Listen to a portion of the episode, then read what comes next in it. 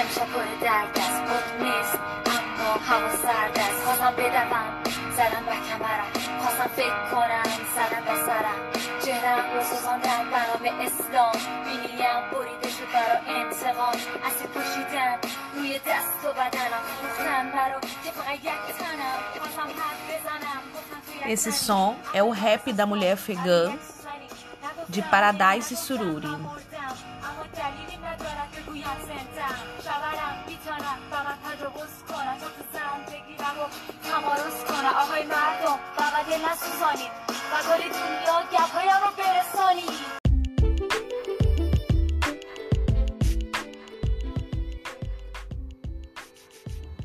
Oi, gente, bom dia, boa tarde, boa noite. Eu sou Giovana. Eu sou Helena. E dando continuidade ao tema do bimestre, vamos falar sobre as questões étnicas da condição da mulher e os refugiados no Afeganistão.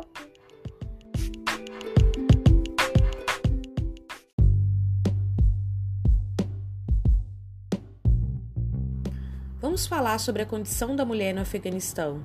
Como era a vida das mulheres antes do Talibã? Os direitos das mulheres no Afeganistão sofreram várias mudanças ao longo do último século em um movimento de vai e vem de direitos básicos e libertários. Essas mudanças ocorreram predominantemente sobre o domínio de grupos extremistas que governavam com visões éticas ultraconservadoras, no qual enfrentaram um retrocesso enorme em relação aos direitos já adquiridos desde então. Com o afastamento do grupo do país, mesmo ainda moldado em um governo conservador, conseguiram conquistar alguns direitos libertários, os quais estão novamente em perigo por conta da volta do grupo ao Afeganistão.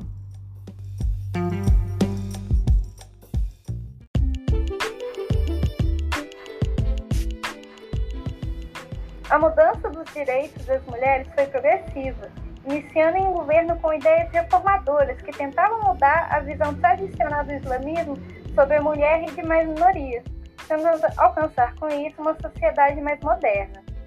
Assim, progressivamente, as afegãs e as outras minorias puderam começar a desfrutar de legislações que introduziam eles à sociedade, como é, a introdução no ambiente escolar, acadêmico e trabalhista, além de ter outras é, legislações quanto às suas vestimentas, fazendo ser mais rígidas, o aumento da idade para casamento e a não obrigatoriedade com o casamento entre é, parentes, né? Além de também o direito ao voto.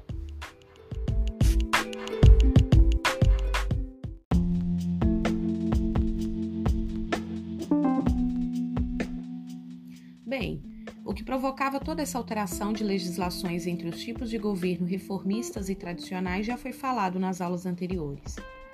A maneira com qual interpretam o Sharia, livro sagrado do qual são fundamentadas as leis afegãs, modifica e mostra grande influência sobre os direitos das mulheres, bem como de outros grupos minoritários.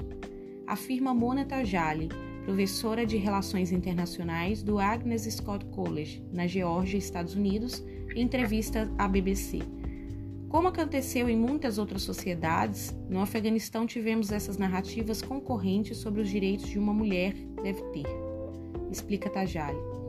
Existem interpretações reformistas da religião que são totalmente a favor da igualdade de gênero, e há interpretações conservadoras que dizem que as mulheres não devem ser educadas, que elas não precisam entrar no mercado de trabalho e que definitivamente não precisam ter uma presença no parlamento.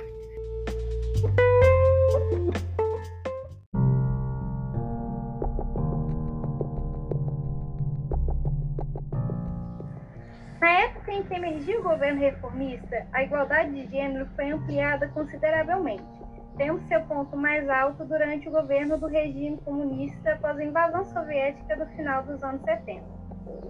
Mona Tajari diz à BBC Mundo. Foi uma época em que mudanças enormes foram vistas e durante esse tempo o movimento das mulheres no Afeganistão realmente começou a tomar forma, ela afirmou. Mas, como acontece em muitas outras regiões, é, esse movimento das mulheres não se espalhou por todo o país de maneira igual.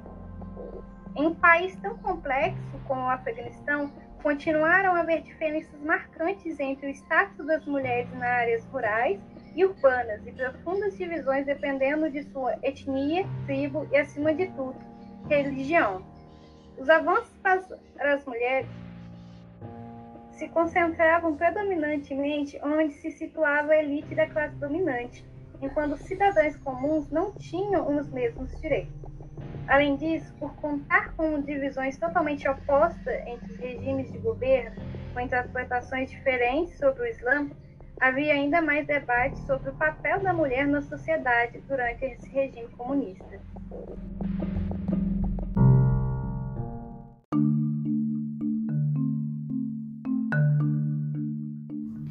Em 1996, os direitos que as mulheres mais urbanas e em regiões menos tradicionais tinham conquistado chegaram a um fim abrupto com a ascensão do Talibã ao poder. Quando o regime do Talibã foi derrubado por uma coalização militar liderada pelos Estados Unidos em 2001, as mulheres foram aos poucos reconquistando seus direitos no novo governo civil. Elas voltaram a trabalhar, Voltaram a estudar, sair de suas casas sozinhas e não eram mais obrigadas a usar burca e podiam ocupar cargos públicos. Algumas conseguiram se eleger como prefeitas e congressistas. E agora, 25 anos depois, quando o Talibã inicia uma nova era do poder no Afeganistão, muitos temem que a história da perda dos direitos das mulheres se repita.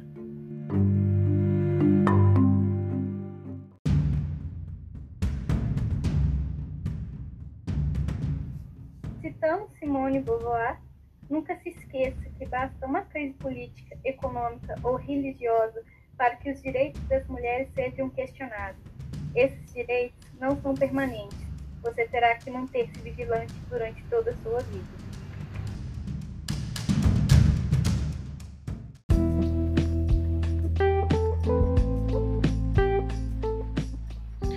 Bem, galera, esse foi nosso podcast sobre a condição da mulher no Afeganistão. Na monitoria dessa semana daremos continuidade às questões étnicas e sobre os refugiados no Afeganistão, além de fazer uma relação com a situação atual do Brasil. Ficamos por aqui. Tchau, tchau!